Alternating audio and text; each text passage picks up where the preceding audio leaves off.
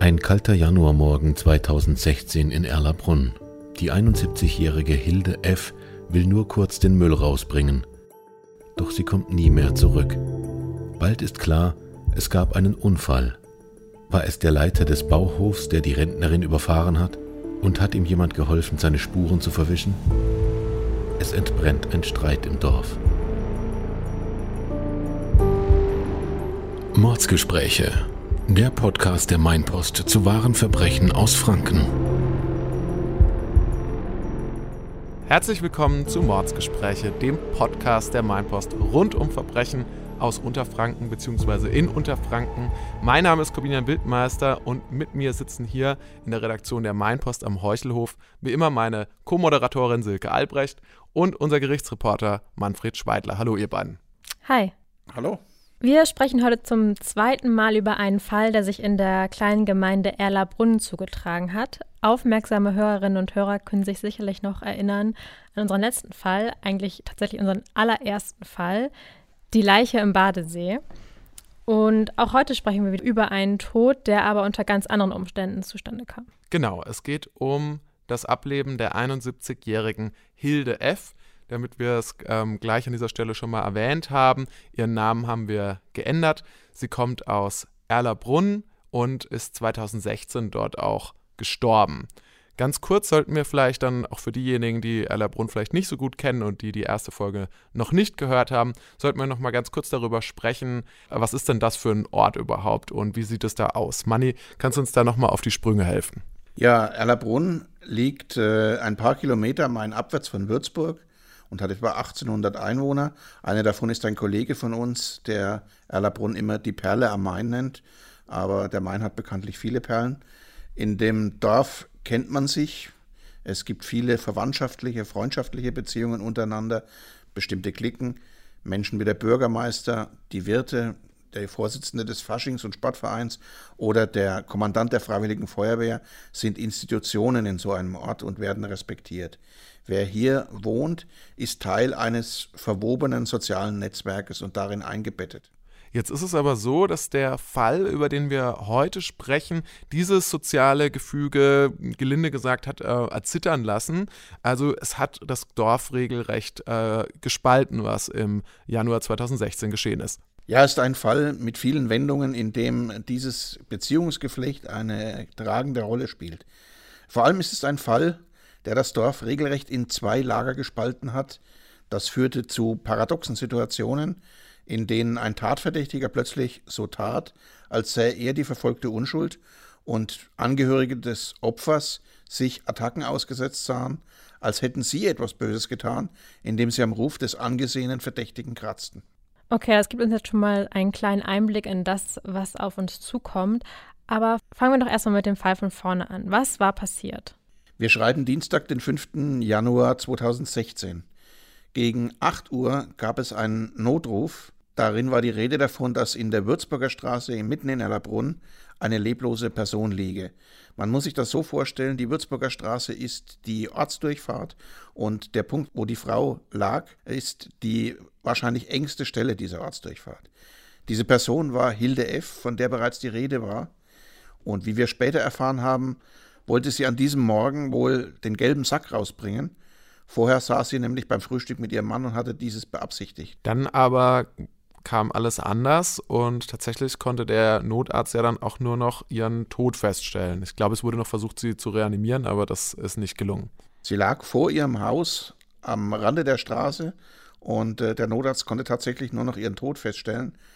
Zunächst vermutete man, wegen des Wetters in dieser Jahreszeit, sie sei vielleicht bei Glatteis gestürzt und mit dem Kopf aufgeschlagen und dadurch ums Leben gekommen. Erst eine Obduktion ein paar Tage später lenkte den Verdacht in eine ganz andere Richtung.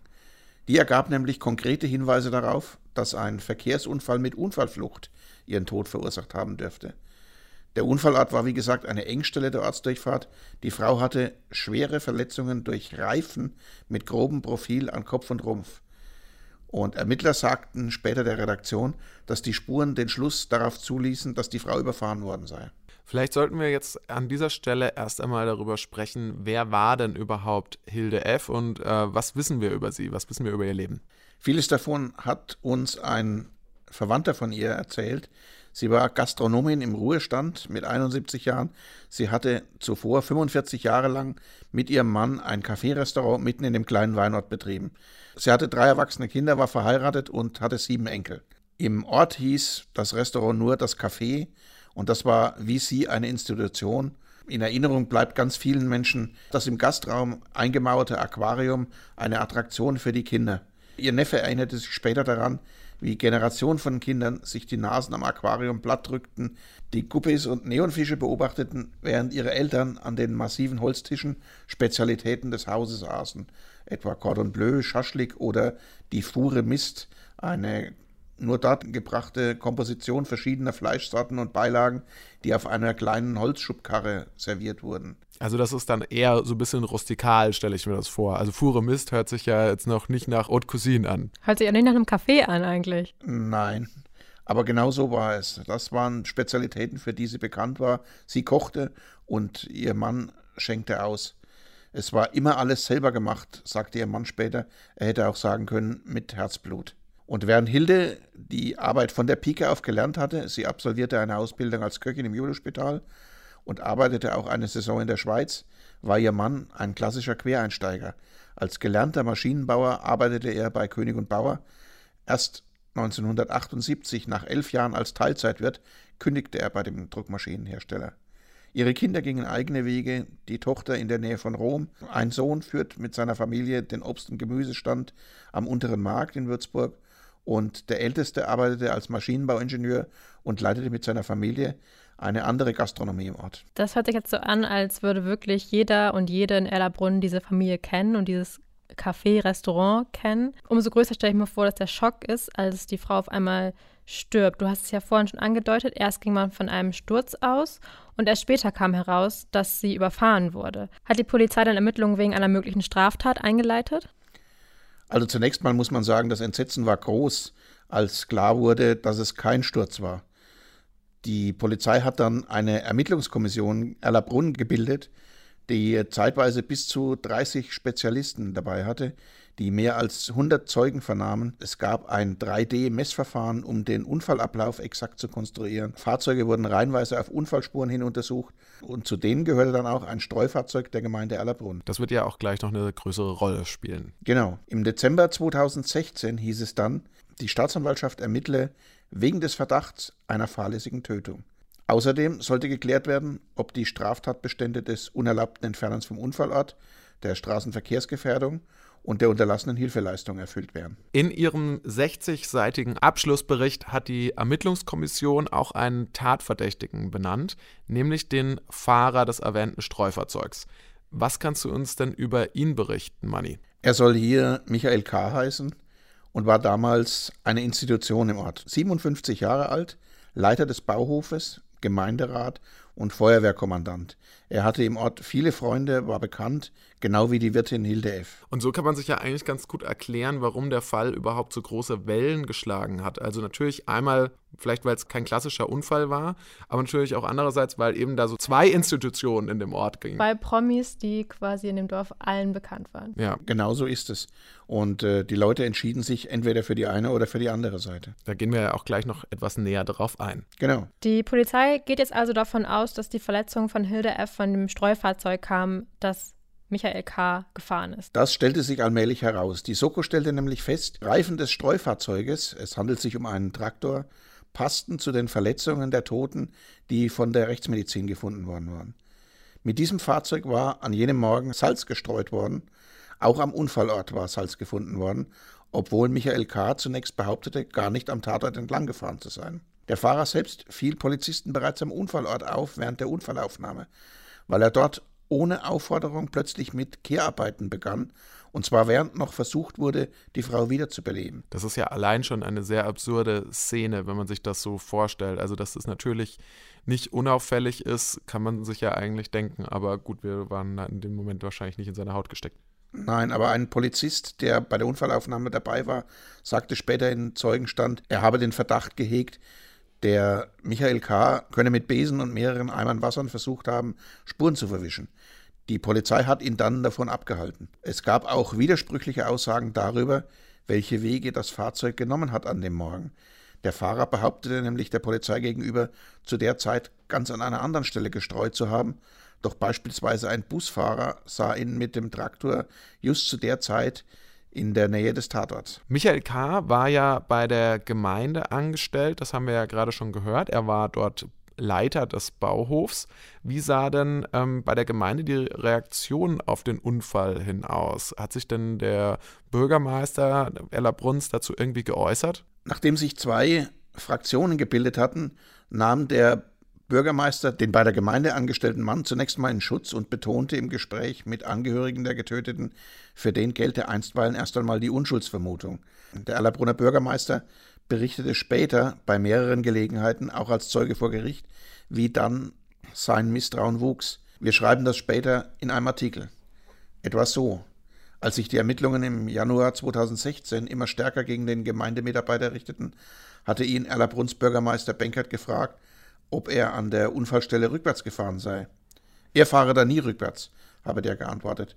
Dann hörte Benkert von seinem Stellvertreter das Gegenteil, denn der hatte ihn in dem Ortsbereich schon rückwärts fahren sehen. Also hat er quasi den Bürgermeister angelogen. Und das trug nicht unbedingt zu seiner Glaubhaftigkeit bei. Es mussten dann noch einige Gutachten erstellt werden. Zum Beispiel ging es dabei darum, ob man von dem Streufahrzeug aus eine gute Sicht hat, dass man sehen kann, wo man hinfährt, wenn man zum Beispiel auch zurücksetzt. Und Anfang 2017 wurde dann in Würzburg schließlich Anklage erhoben. Für die Angehörigen von Hilde F.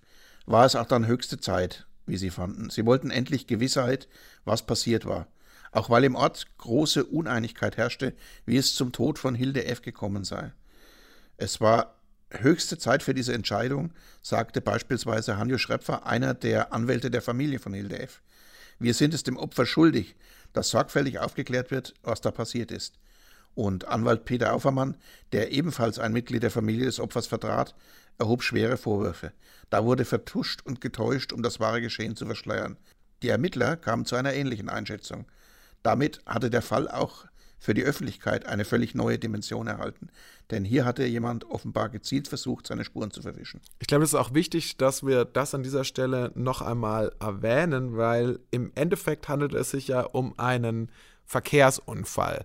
Dass das jetzt diese Dimension erhält, beziehungsweise auch diese mediale Aufmerksamkeit bekommt und zu so einem Streitpunkt wird im Ort, liegt ja quasi daran, dass es eine Unfallflucht dann auch war. Weil normalerweise sind ja tödliche Verkehrsunfälle, werden ja auch äh, ganz anders geahndet, Manni. Ja, in vielen Fällen kennen wir das, dass es nur in Anführungszeichen einen Strafbefehl gibt, aber keine öffentliche Hauptverhandlung. Voraussetzung ist dann, dass der Täter seine Tat einräumt, aber in diesem Fall hatte ja nun seinen Leugnen der Tat eine solche öffentliche Wirkung und der Verdächtige weigerte sich ja, seine Schuld anzuerkennen. Da blieb der Justiz nur, den Fall mit einer öffentlichen Hauptverhandlung zu klären zu versuchen. Jetzt wurde ja schon im Vorfeld des Prozesses laut den Ermittlern versucht, da Spuren zu verwischen. Hatten die Ermittler am Ende trotzdem genug Hinweise zusammen? Zunächst ging man ja von einem Unfall aus und dann mussten die Ermittler erst einmal genug belastbares Material für eine Anklage gegen Michael K. sammeln. Einige der Indizien, die gegen den Mann sprachen, haben wir ja schon erwähnt. Es gab zudem weitere Zeugenaussagen wie die eines Arbeitskollegen. Schon bevor die Untersuchungsergebnisse der Rechtsmedizin nach einer Woche bekannt wurden, sprach er davon, dass die Frau nicht durch einen Sturz gestorben sei, sondern überrollt worden sei. Da fragte man sich natürlich, woher wusste er das zu diesem Zeitpunkt schon? Also lag dadurch dann quasi der Verdacht nahe, dass er in irgendeiner Weise involviert gewesen sein könnte. In der Tat.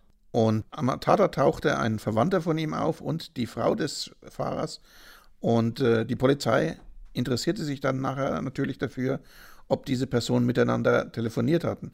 Es stellte sich hinterher heraus, dass bei allen dreien an den Handys Daten gelöscht worden waren.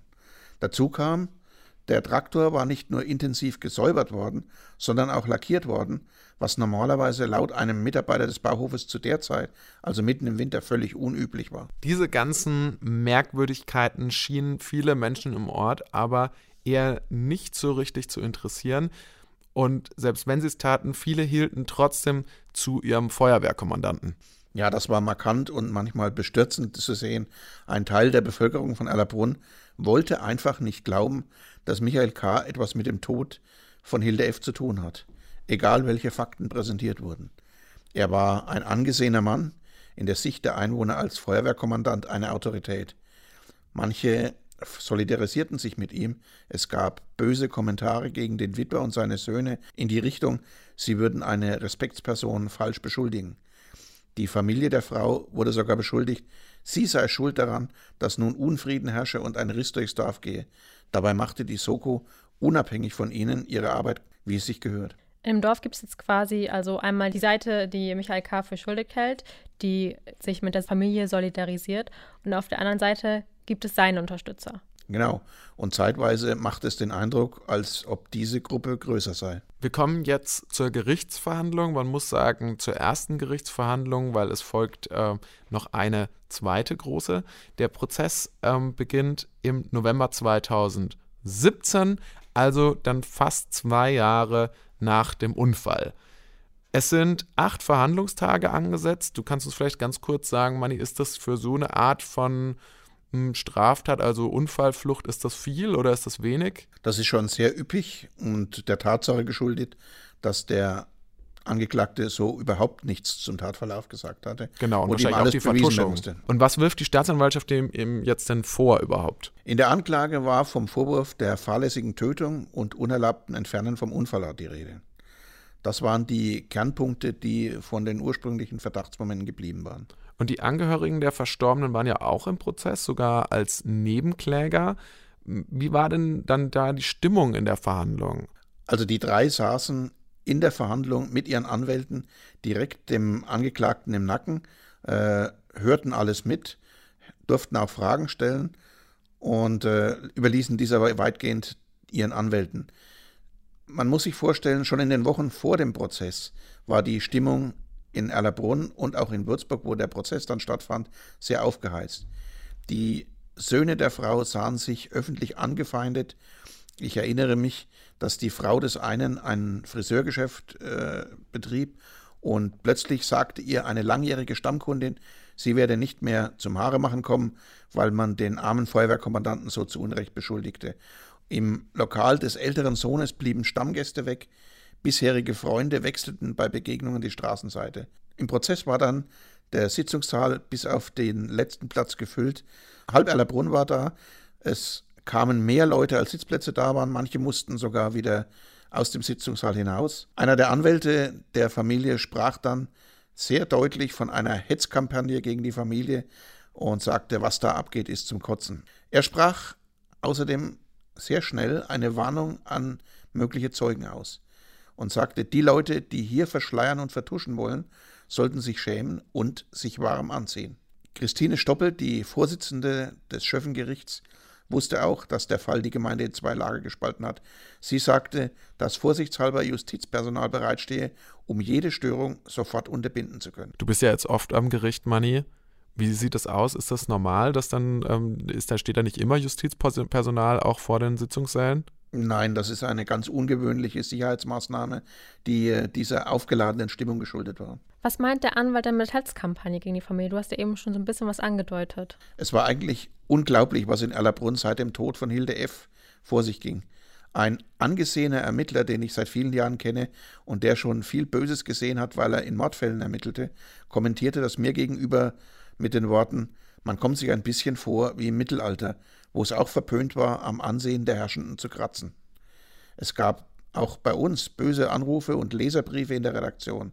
Auf der anderen Seite aber auch ermutigende Zeichen wie eine Mahnwache für die Getötete durch Erlabrunner Bürger, die vor ihrem Kaffee standen mit einer Kerze und ihrer gedacht.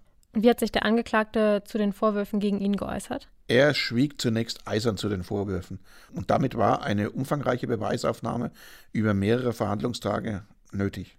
Nun hat die Polizei ja vor Gericht auch noch einmal Details vorgetragen, die den Verdacht gegen den Gemeindemitarbeiter verdichten sollten.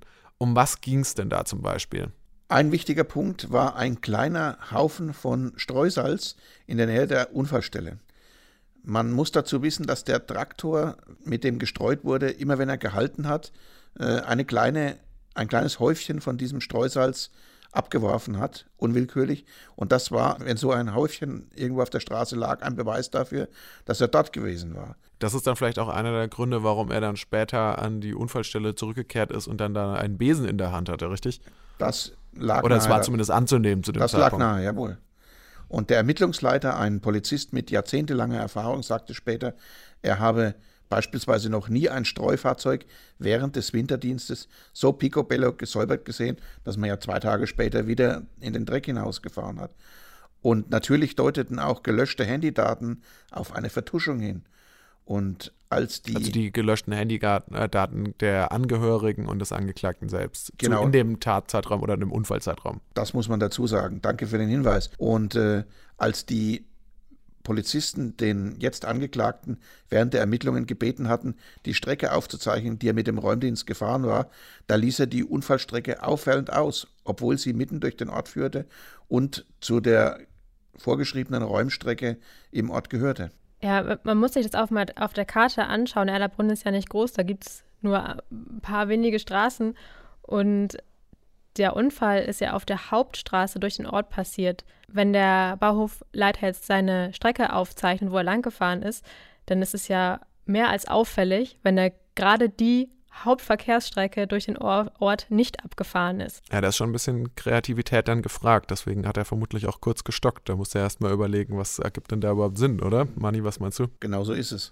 Manni, welche Zeugen sagten denn in dem Prozess aus? Da war zum Beispiel der Ehemann der Getöteten, da war die Ehefrau des äh, Angeklagten, äh, Verwandte von ihm. Oder beispielsweise der Cousin der Ehefrau des Angeklagten. Das ist nämlich der Mann, der Hilde F. tot am Straßenrand gefunden hatte. Der Schwager des Angeklagten, auch ein Bauhofmitarbeiter, hatte an dem Morgen mit dem Angeklagten Streudienst und musste eigentlich wissen, wo er gefahren ist. Also dann müssen wir das vielleicht nochmal ganz kurz durchgehen, weil ich finde, das ist äh, in dem Fall hat es wirklich eine entscheidende Bedeutung, dass man wirklich sagt, ja, welche der entscheidendsten Zeugen und Zeuginnen, die wir da haben, sind einfach direkte Angehörige der Person, der vorgeworfen wurde, dass sie quasi für diesen Unfall verantwortlich ist. Und Manni, vielleicht kannst du uns ja ganz kurz schildern, wie das denn vor Gericht war. Haben denn diese Angehörigen versucht, den Angeklagten auch zu schützen? Wie war da dein Eindruck? Mein Eindruck war durchaus so. Und es gibt ja verschiedene Möglichkeiten, jemanden dann zu schützen. Die Ehefrau des Angeklagten hat beispielsweise ein rechtlich verbrieftes Recht, die Aussage zu verweigern und damit nichts Belastendes über ihren Mann zu sagen. Dem kam sie auch nach. Andere Zeugen, die dieses Recht nicht hatten, hatten plötzlich Erinnerungslücken, konnten sich nicht mehr erinnern oder leisteten ganz schwammige Aussagen, mit denen möglichst nichts anzufangen sein sollte. Da gab es ganz viele Versuche, klein zu reden, was äh, immer größer wurde. Hat das die Angehörigen des Angeklagten nicht selber sehr verdächtig gemacht? Vor allen Dingen auch, dass zufällig alle ihre Telefondaten zu diesem Zeitpunkt gelöscht waren? Doch, natürlich, aber sie flüchteten sich in Ausreden, die zwar teilweise für uns sehr unglaubwürdig klangen, aber nicht so einfach zu widerlegen sind. Schließlich kam heraus, dass die Daten auf den Handys beispielsweise nicht einfach laienhaft oder oberflächlich gelöscht waren, wie wir das machen würden, sondern professionell und so endgültig, dass auch die Polizei sie mit ihren Experten nicht wiederherstellen konnte. Da kam dann heraus, dass ein enger Verwandter eines der Beteiligten ein Fachmann bei einem Telekommunikationsunternehmen war, und da schossen Vermutungen ins Kraut, dass das Teil einer Vertuschungsaktion war. Aber die Beweise darüber, worüber sich die Telefonierer am Unfallmorgen so eifrig ausgetauscht hatten, möglicherweise über den Unfall, die waren unwiederbringlich weg. Was haben die denn überhaupt dazu gesagt, warum ihre Telefondaten gelöscht sind? Da gab es ganz schwammige Ausreden, mit denen niemand etwas anfangen konnte. Also es gab keine befriedigende Antwort darauf und man muss sich das wirklich mal vor Augen führen. Die Sachverständige des Landeskriminalamtes, die dann auch im zweiten Prozess, da kommen wir später nochmal drauf, ähm, auch ausgesagt hatte, sagte eben, die Daten sind nicht einfach gelöscht worden, äh, wie das dann quasi, wie wir das jetzt auch selber machen konnten hier am Tisch, sondern dann würde nämlich in dem Fall, gäbe es dann weiterhin nämlich auch eine Kopie der Daten auf der Handyfestplatte. Das war aber nicht der Fall. Es war tatsächlich wohl so, dass da ein Profi am Werk gewesen sein muss. Deswegen ist es, denke ich, auch schon naheliegend, warum dann am Ende dann ja nicht nur ähm, die Nebenklage, sondern eben auch die Staatsanwaltschaft und das Gericht dann eben dann irgendwann davon ausging, dass hier eben eine Vertuschung stattgefunden hat. Dazu kommen wir aber dann vielleicht später nochmal im Detail. Mani, was mich jetzt vielleicht nochmal interessieren würde, das wäre tatsächlich, was können wir dann, wir können es ja nicht wissen, aber was kann man denn darüber annehmen, über was dann vielleicht am Telefon gesprochen wurde? Also zwischen den Beteiligten, also zwischen dem Angeklagten, zwischen der Frau und dem ähm, Cousin der Frau, der dann die Leiche gefunden hat und dem Schwager. Naja, denkbar ist natürlich, äh, dass er zunächst mal seiner Frau die Anweisung gegeben haben könnte, nachzugucken, ob da wirklich jemand liegt, weil er, weil er sich ungewiss darüber war, ob er jemanden, jemanden überfahren hatte. Wurde seine Frau denn dort auch gesehen am, am Tatort? Sie war eine der ersten, die am Tatort auftauchte. Es ist denkbar, dass er den anderen Beteiligten am Telefon schon gestand, was er getan hatte und sich ein Alibi beschaffen wollte. Beziehungsweise ihnen Instruktionen geben wollte, wie man versucht dann genau. Dieses Problem zu lösen, Richtig. aus seiner Sicht. Ja. Wir kommen später nochmal auf die ähm, Zeugen beziehungsweise auf diese Angehörigen des Angeklagten zu sprechen. Du erwähntest aber auch ja schon vorhin, es gab Ungereimtheiten bei der Strecke, die der Gemeindearbeiter an dem Morgen genommen haben will. Was waren das dann für Ungereimtheiten? Also er will beispielsweise um 5 Uhr mit dem Streudienst begonnen haben. Später beschlagnahmte die Polizei Dienstpläne, die den Verdacht nahelegten, dass er viel später unterwegs war und deshalb in Eile gewesen sein könnte, äh, um das nachzuholen, was er in der normalen Zeit normalerweise schaffen würde. Er sagte aber zur Zeit des Unfalls will er dann an einer ganz anderen Stelle in Erlabrunn gewesen sein. Genau. Aber Zeugen sahen oder hörten das Fahrzeug wesentlich später, teilweise in auffallender Übereinstimmung mit der Tatzeit. Es wurde ja vorhin auch schon kurz angesprochen, es wurden auch Expertengutachten in dem Prozess vorgestellt. Welche Erkenntnisse lieferten die? Zwei Gewissheiten. Zum einen stellte die Rechtsmedizin fest, dass die 71-Jährige überrollt wurde, und zwar anhand von Reifenspuren auf ihrem Körper und ihrem Gesicht. Und äh, eine Sachverständige für Verkehrsgutachten prüfte dann, ob die Reifen des Traktors zu den Verletzungsmustern passten und sagte, ja, das ist so gewesen. Und diese Kfz-Sachverständige, die einen sehr kompetenten Eindruck machte, sagte dann, ein Überrollen merkt man auch in diesem Traktor, weil er in dem Moment eine Kippbewegung macht, die dem Fahrer nicht entgangen sein kann. Also ein unbemerktes Überrollen war damit praktisch außen vor. Das wäre ja quasi so seine Ausrede gewesen, dann genau. im Zweifelsfall, dass er hätte immer noch sagen können, ich habe es gar nicht mitbekommen. Ja. Und dass der Angeklagte da nicht bemerkt haben will, dass er über einen Menschen drüber fuhr, das äh, erschien danach völlig unwahrscheinlich. Eine spannende Aussage machte auch eine Ärztin, beziehungsweise die Ärztin, die an den Unfallort gerufen wurde. Es war ein weiterer Punkt, in dem der Angeklagte einem Außenstehenden ganz merkwürdig vorkam. Die Ärztin war auch seine Ärztin, wie auch die des Opfers. Und äh, als sie am Unfallort eintraf, um vielleicht noch helfen zu können, hat der spätere Angeklagte sie angesprochen aber keinerlei Betroffenheit über das Schicksal von Hilde F. geäußert, die ja da am Straßenrand lag.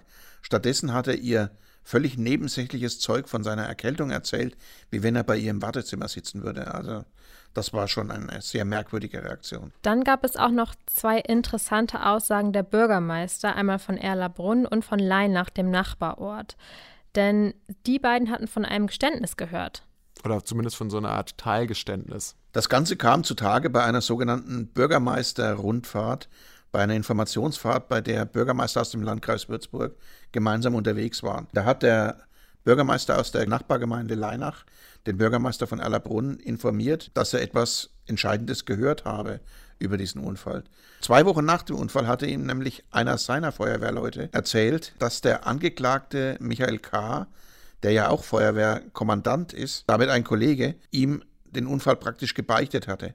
Er sei, so sagte er damals, über etwas Weiches gefahren, habe aber nicht angehalten, sondern stattdessen seine Frau übers Telefon beauftragt, nach dem Rechten zu sehen.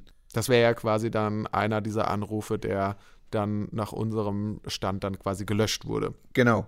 Und der Leinacher Bürgermeister hat das also gehört und hat dann diese Information weitergegeben an den Bürgermeister von Ellerbrunn. Mit einer gewissen zeitlichen Verzögerung, ja. Der hat dann wiederum die Polizei darüber in Kenntnis gesetzt. Das Problem war jetzt aber, dass der Feuerwehrmann dann im Prozess dann diese Aussage, also der Feuerwehrmann, der das den Bürgermeistern erzählt hatte, die Aussage dann wieder zurückgenommen hat im Prozess. Er war vielleicht der peinlichste Zeuge in diesem an Peinlichkeiten nicht armen Prozess. Er setzte sich in den Zeugenstand und äh, meinte, sein Bürgermeister habe da wohl etwas falsch verstanden. Das ließ die Situation im Gerichtssaal, in dem die Staatsanwältin eh schon der Auffassung war, sie werde am laufenden Band angelogen, noch weiter eskalieren. Sie ermahnte ihn mehrfach, sich äh, gefälligst etwas genauer zu erinnern.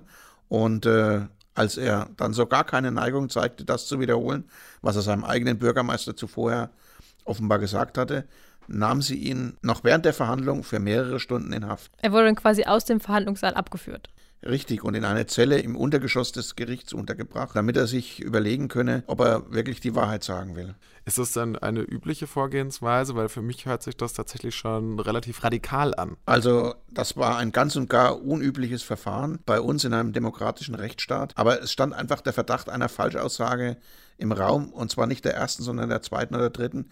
Die Staatsanwältin war es einfach müde, ständig äh, belogen zu werden. Er kam dann nach ein paar Stunden am Nachmittag wieder rauf, wieder in den Zeugenstand und äh, plötzlich schwamm er dann heftig zurück, weil er auch ermahnt worden war, es könnte passieren, dass er länger in Haft muss, wenn herauskommt, dass er gelogen hat. Dann meinte er so ganz vage, er könne sich nicht mehr so genau erinnern, aber wenn der Leinacher Bürgermeister sich so deutlich daran erinnere, sei es schon möglich, dass er das so gesagt hat. Der Vollständigkeit halber sollten wir aber erwähnen, dass dann tatsächlich später festgestellt wurde, dass diese Art von, ich sag jetzt mal, Beugehaft dann als rechtswidrig dann auch anerkannt wurde. Das änderte aber nichts mehr an der Aussage, richtig? Das änderte nichts an der Aussage, hätte aber dann nachher bedeutet, äh, dass sie nicht verwertet hätte werden können. Nach sieben Verhandlungstagen äh, gab es dann auch ein Urteil. Und vorher hatte der Angeklagte aber dann auch noch sein berühmtes letztes Wort. Bisher hat er ja geschwiegen. Hat er dann die Gelegenheit noch genutzt, was zu sagen? Ja, wir waren alle überrascht, dass er am Ende dann plötzlich sein Schweigen brach. Und wir hofften, dass nun dann vielleicht doch ein Geständnis kommt. Aber er quälte sich nur ein dünnes Es tut mir leid, dass sie tot ist heraus.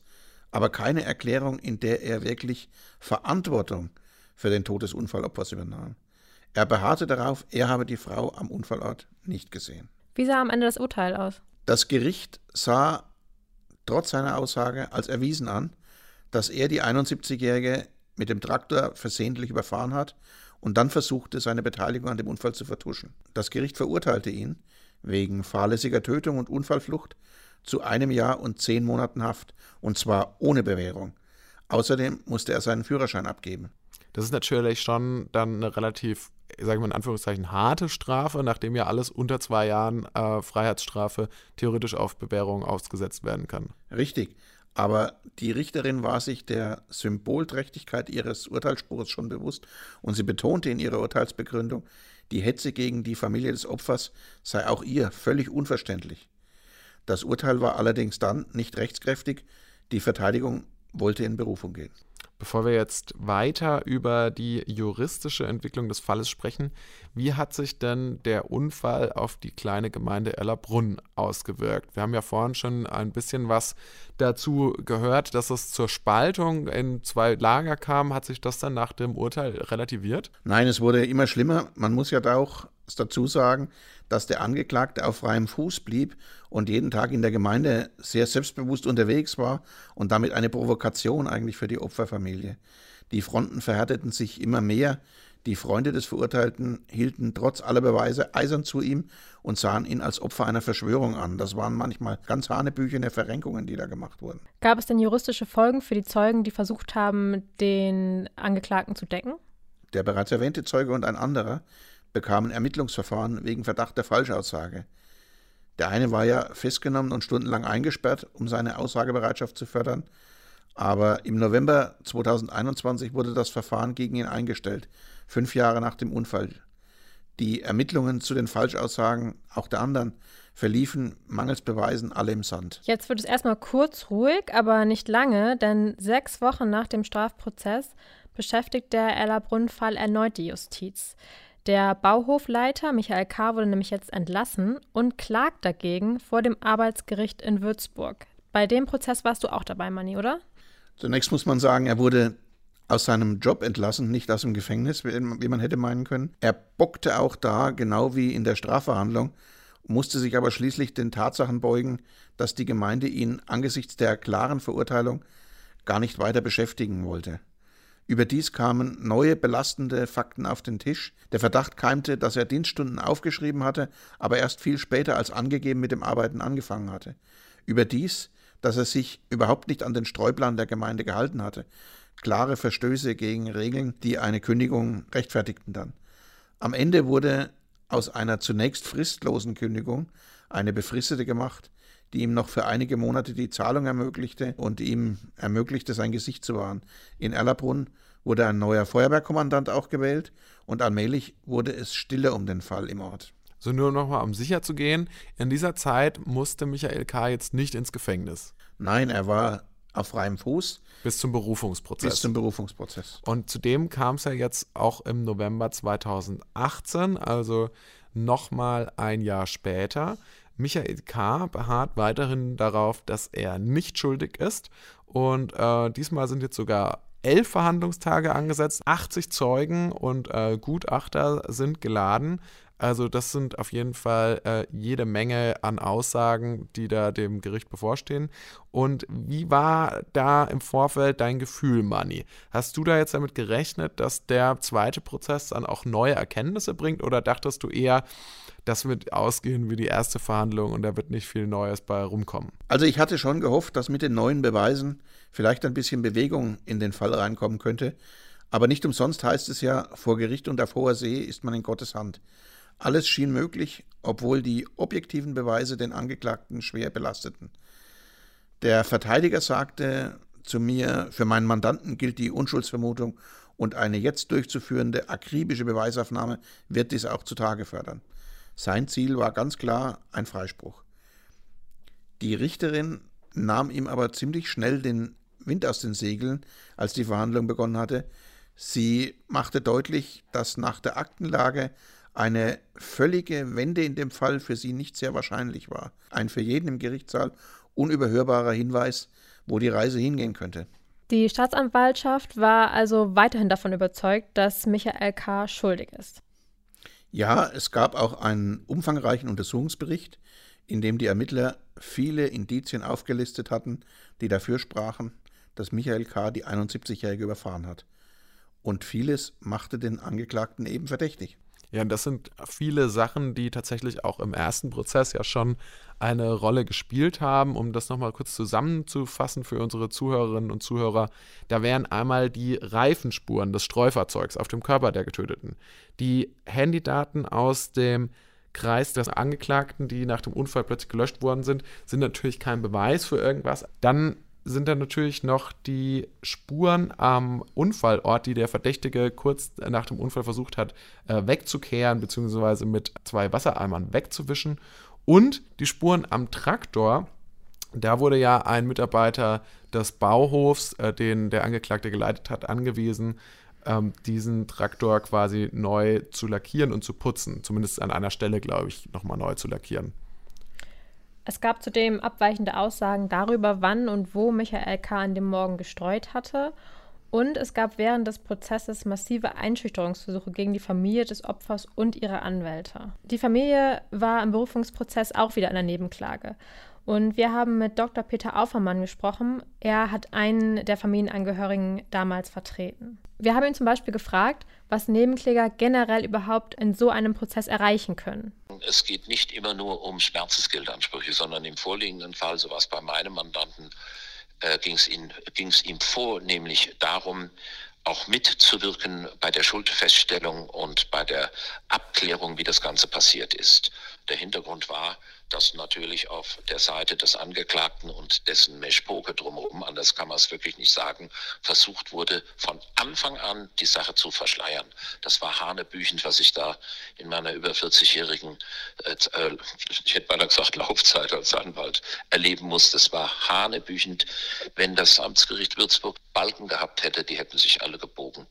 Da wären die Kreuze von der Wand gefallen, wenn die da noch gehangen hätten. Man kann übrigens in solchen Nebenklageverfahren Verfahren auch sogenannte Adhäsionsanträge stellen. Das bedeutet, man könnte sagen, dass der Angeklagte verurteilt wird, ein Schmerzensgeld in einer bestimmten Höhe zu bezahlen. Das haben die nicht gemacht.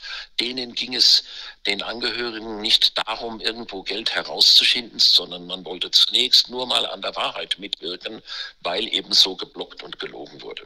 Außerdem hatte Dr. Aufermann dem Angeklagten und seinem Umfeld ja vorgeworfen, dass sie auf Teufel komm raus lügen, täuschen und vertuschen würden. Deswegen haben wir ihn jetzt nochmal gefragt, um was ging es denn da konkret? Ja, es ging zum einen um den Zeitfaktor, also die unmittelbaren Verwandten, die ein Schweigerecht hatten, die haben geschwiegen. haben also gar nichts gesagt. Dann ging es auch um die Frage der Fahrroute. Da wurde versucht zu manipulieren und der größte Gag war, es war ja im Winter, das war an einem 5. oder 6. Januar, ich meine am 5. Januar eines Jahres, da war es schlechtes Wetter, deswegen ist ja auch dieses Streufahrzeug äh, durch Erlabrunn gefahren und beim Rückwärtsfahren ist die Frau tot gefahren worden.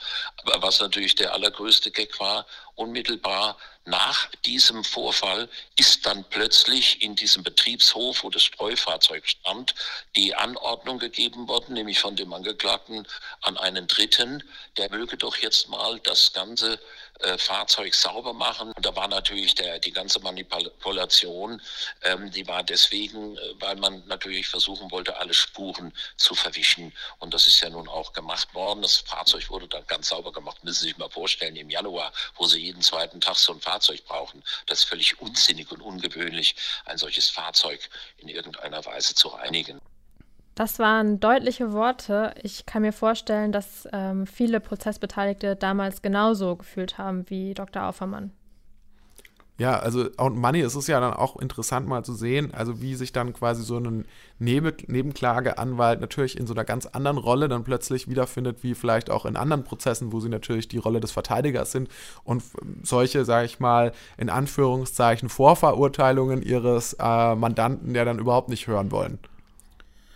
Also Dr. Peter Aufermann war natürlich äh, die Idealbesetzung für so, ein, für so eine Rolle. Mit vielen Jahren äh, Erfahrung in der Strafverteidigung hat er natürlich äh, keine Angst, auch öffentlich äh, Mords auf den Putz zu hauen, äh, um die Rolle seines Mandanten klar zu akzentuieren.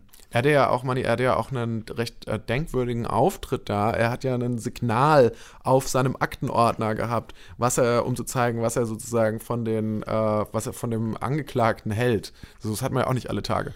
Ja, er kam in den Gerichtssaal und man muss sich vorstellen, vorne war hinter der Anklagebank äh, der Platz für die Nebenklagevertreter und da legte er mehrere Aktenordner hin, die Inhaltliches zu dem Fall hatten. Und der Aktenordner war groß beschriftet mit den Worten Erlabrunner Lüchebeutel, äh, was äh, zu heftigem Aufsehen im Gerichtssaal führte. Er, wir haben ihn auch selber nochmal gefragt, wie er eigentlich auf diese Idee gekommen ist. Sie müssen ja eines wissen, wenn Sie in den Zuschauerraum geschaut haben. Da war eine richtige Trennung. Auf der einen Seite links saß die Meschpoke vom Angeklagten und auf der anderen Seite die Meschpoke, also es ist nicht bös gemeint, kennen ja die Leute nicht, die Meschpoke, das ist ein jiddischer Ausdruck. Äh, auf der anderen Seite saßen diejenigen, die also äh, zu der Familie der Getöteten gehörten und das hat man richtig gesehen und so war auch die Spaltung schon im Gerichtssaal äh, deutlich erkennbar. Und äh, ich hatte einen äh, Aktenordner, nicht nur einen, sondern mehrere, wir haben ja auch Computer dabei und habe dann sehr deutlich draufgeschrieben, Erlabrunner Lüchebeutel, also auf Fränkisch mit CH. Das habe ich deswegen gemacht, damit diejenigen, die hinter, äh, die hinten gesessen haben, genau wussten, woher wir kommen und was wir davon halten, was da die, äh, was der Angeklagte da meint, sagen zu müssen. Es war vieles gelogen, schlicht und einfach. In der zweiten Verhandlung wurden ja jetzt nun auch wieder Zeugen aus dem näheren Bekanntenkreis des Angeklagten vernommen. Haben diese denn Neues äh, beitragen können oder haben die quasi weiterhin ihren ehemaligen Feuerwehrkommandanten und äh, Partner und Gemeinderat geschützt? Es kam nichts wirklich Neues auf den Tisch. Die Ehefrau hatte ja auch das Recht zu schweigen. Laut einer Nachbarin soll sie sich aber am Unfallmorgen merkwürdig geäußert haben. Das viele Blut, das können wir vielleicht nicht so lassen, da kommen doch Kinder vorbei, soll sie mit Blick auf den blutigen Leichnam gesagt haben, obwohl Schulferien waren und man die Spuren verwischt hätte, die für die Ermittler später wichtig werden könnten. Komischerweise konnte sich die Nachbarin an diese Äußerung aber erst im Berufungsprozess erinnern.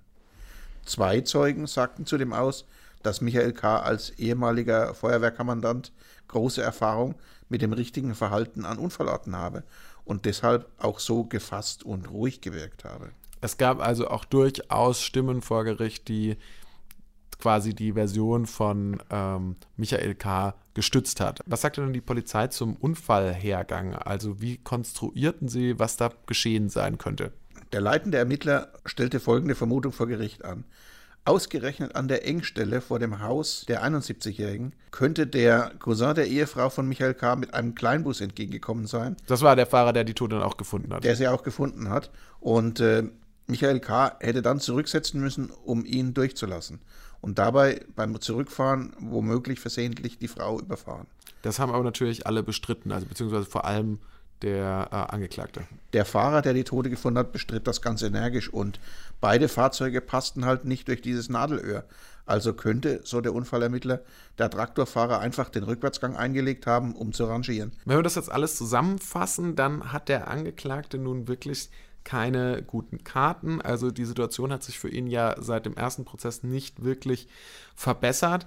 Vieles sprach gegen ihn und auch die Nebenklage appellierte ja immer wieder an Michael K., sich einen Ruck zu geben, dem ganzen Drama in Anführungszeichen ähm, Ende zu bringen und quasi ja so dann auch die Angehörigen zu entlasten. Und letztlich kommt es tatsächlich ja auch so. Ähm, er bricht sein Schweigen nach immerhin drei Jahren. Das war ein denkwürdiger Moment in diesem Prozess. Er ergriff das Wort und äh, gestand, dass er die Rentnerin wohl versehentlich überrollt hat. Er habe gedacht, er habe nicht einen Menschen, sondern nur einen gelben Sack umgefahren. Äh, diese Erkenntnis sei ihm praktisch erst während des zweiten Prozesses gedämmert, dass es anders war. Aus Angst habe er dann Unfallflucht begangen und äh, er wandte sich dann an den Ehemann der Toten, der hinter ihm saß, und sagte, du, es tut mir leid, ich hoffe, ihr könnt mir verzeihen. Er ergänzte dann äh, in einer sehr gefühligen Erklärung, durch den Vorfall ist ein Stück unserer Heimat verloren gegangen. Er rang mit seiner Fassung und sagte, ich will daran mitwirken, dass die Gräben nicht noch tiefer werden. Und äh, sein Verteidiger sagte, wir wollen jetzt die Reißleine ziehen. Ja, das war jetzt die komplette Kehrtwende. Wie haben die Angehörigen dann reagiert? Das war ja für sie auch eine große Überraschung wahrscheinlich. Sie lauschten seinen Worten ebenso gebannt wie die Zuschauer, äh, die ja vorwiegend aus Allerbrunn kamen. Äh, wir haben gesehen, dass Tränen flossen. Auch der Witwer musste heftig schlucken und er nickte nur stumm bei diesen Worten, konnte nicht sagen. Er sei erleichtert, aber noch nicht zufrieden, sagte er mir eine halbe Stunde später nach der Verhandlung. Der Angeklagte habe doch nur die halbe Wahrheit gesagt, wir wollen aber die ganze Wahrheit hören, beharrte er. Ja, und das ist auch die Perspektive des Gerichts, denn der Vorsitzenden Richterin war das nicht genug. Sie wollte ein volles Geständnis und dazu gehörte für sie eben auch die Details zur Unfallflucht und zur Mitwirkung auch anderer Personen an der Vertuschung im Nachhinein. Ähm, sie meinte dann, es seien noch viele Fragen offen und sie richtete auch eine Drohung an den Angeklagten in gewisser Weise, denn sie sagte, dass nur ein vollständiges Geständnis die äh, Chance darauf bietet, dass äh, er noch eine Bewährungsstrafe erhalten könnte. Ja, die Drohung stand in der Tat im Raum. Die Staatsanwältin sagte, der Angeklagte ist zwar über seinen Schatten gesprungen, das ist ihm auch gewiss nicht leicht gefallen, aber es reicht nicht. Ich will wissen, was damals wirklich passiert ist. Diese Hoffnung zerbricht dann leider ziemlich schnell im weiteren Prozessverlauf, denn zum eigentlichen Unfall und zum Unfallverlauf äußert sich der Angeklagte nicht so recht. Stattdessen relativiert er sein Geständnis sogar wieder. Ja, er fuhr einen regelrechten Zickzackkurs. Nach diesem emotionalen Moment sagt er dann auf einmal, er habe ja auch gar nicht gemerkt, dass er über einen gelben Sack gefahren sei, aber es könne schon sein, er habe das so aus dem bisherigen Prozessverlauf geschlussfolgert. Also es wird alles wieder verwaschen, was er quasi schon eingeräumt hat. Ja, Richterin. Ich kann mir vorstellen, dass da mittlerweile alle sehr frustriert waren im Gerichtssaal. Die Richterin Susanne Krischka sprach dann enttäuscht von einem Rückschritt. Ihr sei schleierhaft, warum sich der Angeklagte bei dieser Darstellung überhaupt genötigt sah, sich entschuldigen zu müssen das Hin und Her und das Wechselbad der Gefühle, das hier den Angehörigen des Opfers zugemutet werde, werde ich nicht mehr mitmachen, sagte sie. Und Staatsanwältin Martina Pfister-Lutz nannte die Ausführungen des Angeklagten einen Scherz und das meinte sie nicht lustig. Am nächsten Verhandlungstag wurde der Angeklagte dann tatsächlich auch noch im Prozess festgenommen. Wie kam es denn dazu, Manni? Das war ein bizarrer Moment. Die Staatsanwältin hatte bei seinem Rumgeeier einfach die Geduld verloren beantragte nun einen Haftbefehl mit dem Verdacht auf Verdunkelungsgefahr. Das lag vor allem daran, dass die Verteidigung einen Gutachter aus eigener Rechnung präsentiert hatte, der plötzlich versuchen sollte, das ganze Geschehen äh, wegzuwischen und zu sagen, so kann es gar nicht gewesen sein. Und äh, das hätte einen Kern der Anklage torpediert. Da ist der Staatsanwältin der Kragen endgültig geplatzt. Also der Gutachter, der hatte Zweifel dann plötzlich daran, erhebliche Zweifel sogar, dass der Traktor für die Todesursache verantwortlich gewesen sein kann. Genau. Er war aber kein Rechtsmediziner, sondern Kfz-Sachverständiger. Das Gutachten war von der Verteidigung bezahlt worden und war deshalb im Ruch, äh, ein Gefälligkeitsgutachten zu sein. Außerdem wurde es dann, glaube ich, beauftragt von wiederum einem Bekannten oder einem Freund des Angeklagten und der war dann auch noch so halb mit beteiligt an der, an der Erstellung des Gutachtens. Also so richtig unabhängig äh, kann das ja nicht geprüft worden sein dann. Einer möglichen Vertuschung durch dieses Gutachten wollte die Staatsanwaltschaft nun ein Ende setzen. So, das sieht jetzt aber wirklich so aus, als wäre jetzt eigentlich Michael K. am Tiefpunkt angekommen. Also es sprechen eigentlich alle Beweise gegen ihn. Es, ähm, er hat sein Geständnis wieder zurückgezogen. Er wurde jetzt nochmal festgenommen. Der Gutachter, den er, den er ihn jetzt vielleicht noch irgendwie ganz am Schluss nochmal hätte entlassen sollen, ähm, war eigentlich nur noch eine weitere Provokation für das Gericht. Äh, das also sieht irgendwie aussichtslos für ihn aus. Michael K. zog dann die Notbremse. Er zog einfach seine Berufung zurück und akzeptierte damit das Urteil der ersten Verhandlung. Das heißt, er akzeptierte das Urteil zu 22 Monaten Gefängnis ohne Bewährung. Dieser Lösung stimmte dann schweren Herzens auch die Staatsanwaltschaft zu. Die Begründung war, man wolle die Angehörigen nicht noch länger mit einem Prozess belasten. Das war für sie bedeutender als die Klärung der allerletzten Fragen dieser dubiosen Vorgänge. Richtig befriedigend hört sich das trotzdem nicht unbedingt an. Für die Angehörigen war es das gewiss nicht. Und auch die Richterin Krischka sprach davon, dass sie noch kein Verfahren abgeschlossen habe, in dem am Ende ein so beklemmendes Gefühl zurückbleibe. Sie sagte, eigentlich gibt es nur Verlierer. Wie gehen die Nebenkläger mit dem Ausgang des Prozesses um? Der Rechtsanwalt Aufermann, der einen der Söhne vertrat, gab dem Angeklagten auf den Weg mit, er hoffe, dass der Verurteilte irgendwann die Charakterstärke noch aufbringe und den Hinterbliebenen die ganze Wahrheit offenbare. Sein Kollege Norman Jakob Junior fügte hinzu, er hoffe, dass nun diejenigen in Erlabrunn, die aus der Familie des Opfers böswillig Täter zu machen versuchten, kapiert hätten, wie schief sie lagen. Da wäre eigentlich manche Entschuldigung bei der Familie von Hilde F. fällig, meinte er. Im Prinzip, was ich aus dem Fall mitnehme, ist eigentlich unverständlich, wie diese Sache so enden konnte, wenn der Angeklagte einfach von Anfang an ähm, gestanden hätte, dann wäre diese ganze Sache nicht so hochgekocht und es war ja auch keine Absicht, dass er die Frau überfahren hat. Es war einfach ein Unfall. Hätte er das von Anfang an einfach gesagt, wäre das einfach so geblieben. Ein Unfall.